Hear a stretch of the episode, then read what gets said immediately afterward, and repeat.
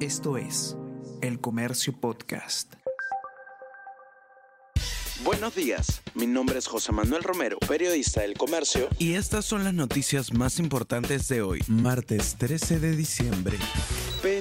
Señala a Tello, Bermejo y Bellido como investigadores de la violencia. Los legisladores estarían facilitando recursos, dinero y logística a operadores del Movadef y gremios que cometen vandalismo según la inteligencia policial.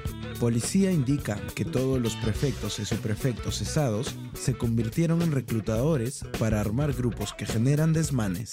Castillo tuvo plena conciencia de ilicitud de su decisión. Fiscal de la Nación presentó al Congreso una denuncia constitucional contra el exmandatario por presunta rebelión, conspiración y otros delitos. Se incluye en el documento a Betsy Chávez, los exministros Sánchez y Huerta. Se apunta que la ex titular de la PCM tuvo un rol de coordinación.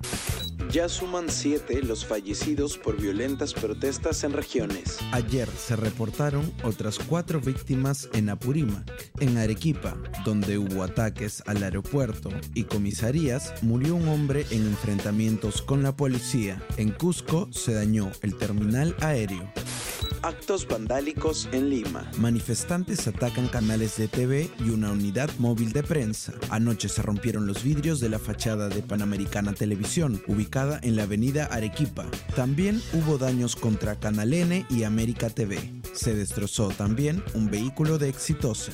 Hoy, desde las 2 de la tarde, Argentina y Croacia definen al primer finalista de Qatar 2022. Ambas selecciones son las encargadas de abrir el fuego en un duelo de dimensiones hasta románticas. Leo Messi contra Luka Modric. Dos balones de oro frente a frente.